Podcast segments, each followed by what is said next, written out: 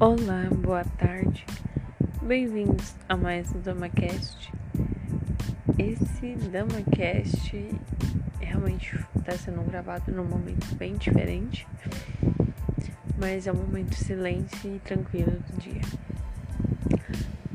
Só uma informação aleatória: eu estou quebrada, eu fiz exercícios ontem à tarde com meu marido e parece que eu levei uma surra.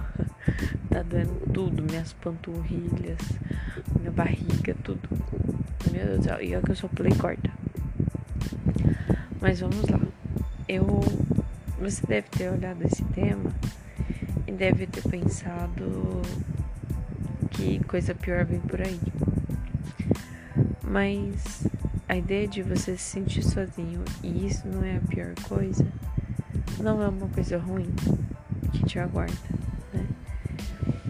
Quando eu era mais nova, eu sempre gostei de estar cheio de companhia, de amigas, da família e tudo mais. E realmente todo ser humano foi feito para ter companhia, né? Ninguém gosta de ficar sozinho.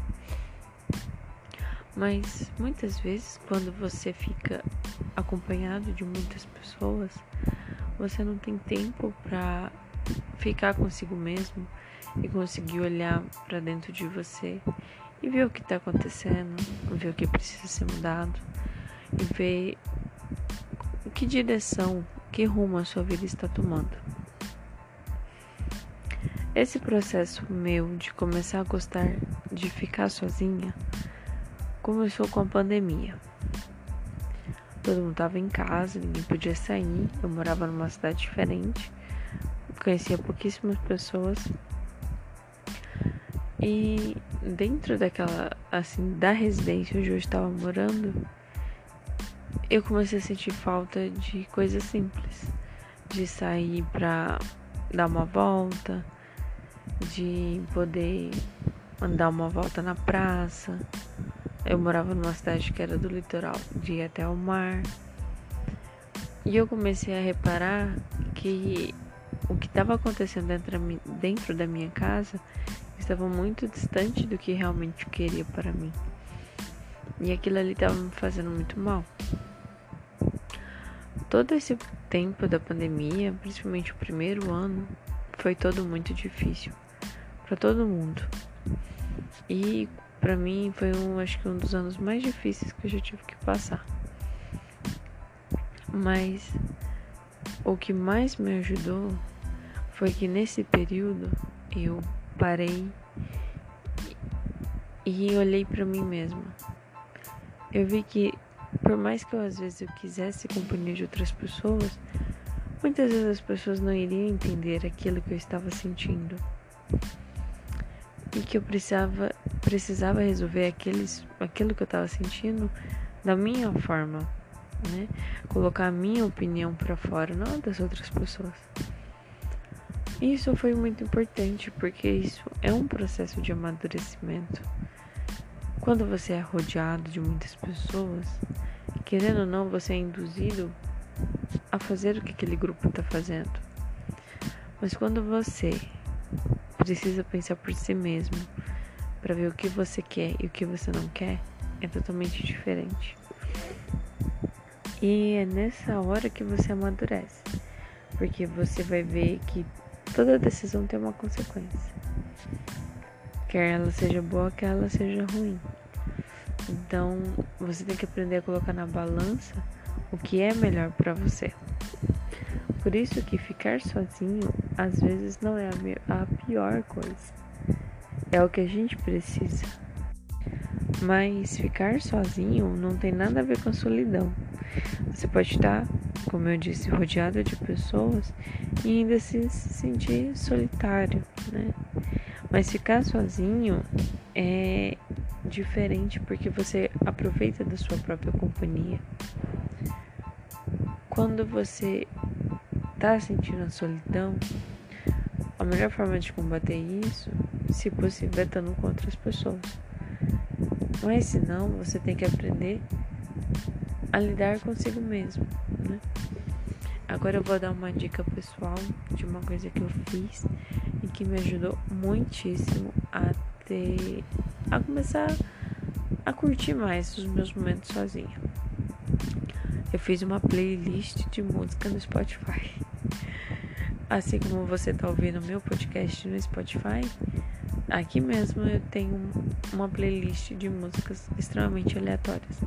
Vai desde Fala Mansa, Imagine Dragons, é, de Caetano Veloso, a rap, ou, e por aí vai, tem muita coisa. Emicida. E você se permite é, escutar coisas diferentes. E foi o que eu fiz, uma das primeiras coisas. Eu escutava determinado tipo de música. Eu comecei a procurar outros estilos de músicas diferentes para me começar a gostar. Fui procurando hobbies diferentes. E o que seria um dos hobbies? O primeiro hobby que eu comecei a fazer foi a bordar. E bordei um monte de coisa. Na minha casa tem um monte de bordado meu espalhado por aí. E foi excelente. Bordar é muito bom. Você distrai a sua mente. E depois disso eu fui evoluindo, fui voltando a costurar. Porque quando você às vezes está rodeado de muitas pessoas e você não tem um tempo para si mesmo, você meio que perde a linha da coisa, você se perde onde o caminho que isso está tomando da sua vida. E aí eu voltei a costurar, fiz algumas peças de roupa, comprei mais tecido, tô com mais roupa para fazer. Daqui a pouco eu vou renovar todo meu guarda-roupa. Mas é isso, às vezes a gente precisa ficar sozinho e fazer coisas para nós, cuidar de nós, corrigir o que precisa ser corrigido, dar aquele mimo para nós mesmos. Não tem nada a ver com coisa financeira, tem tudo a ver com coisa. Como que eu posso dizer? Simples, né? De dentro para fora e de fora para dentro. Cuidar da alma, né? Por assim dizer. E eu fiz, é, eu escrevi sobre isso porque eu tava reparando isso nas pessoas à minha volta. Tem gente que gosta de fim de semana porque é dia final de semana é correria, bagunça e barulho mas às vezes se sente muito solitário em dias de semana, onde a rotina é o que acontece. Eu já gosto dos dias de semana, porque eu consigo ter um controle mais do que vai acontecer, do tempo e tudo mais, e consigo ter um tempo para mim. Mas de qualquer forma, independente do tempo que você goste, dos dias da semana que você goste, tire um tempo para cuidar de você, ficar com você e aproveitar a sua própria companhia. A sua companhia é o que vai te entender. É onde você consegue ver os seus defeitos que você precisa mudar. É onde você consegue olhar bem lá no fundo de você mesmo e saber o que você quer para você. Às vezes não dá para você ter, digamos assim, muitas amizades porque teve uma época da minha vida que eu tinha muitas amizades. E a gente conversava quase todos os dias. Mas começou a passar um tempo em que eu não comparava mais a mim mesma. Não comparava eu a mim mesma. Eu me comparava com outras pessoas. Isso é nocivo porque cada um vive uma vida diferente. As características da vida de uma pessoa são totalmente diferentes da outra. Então a ideia não é ser melhor que outra pessoa.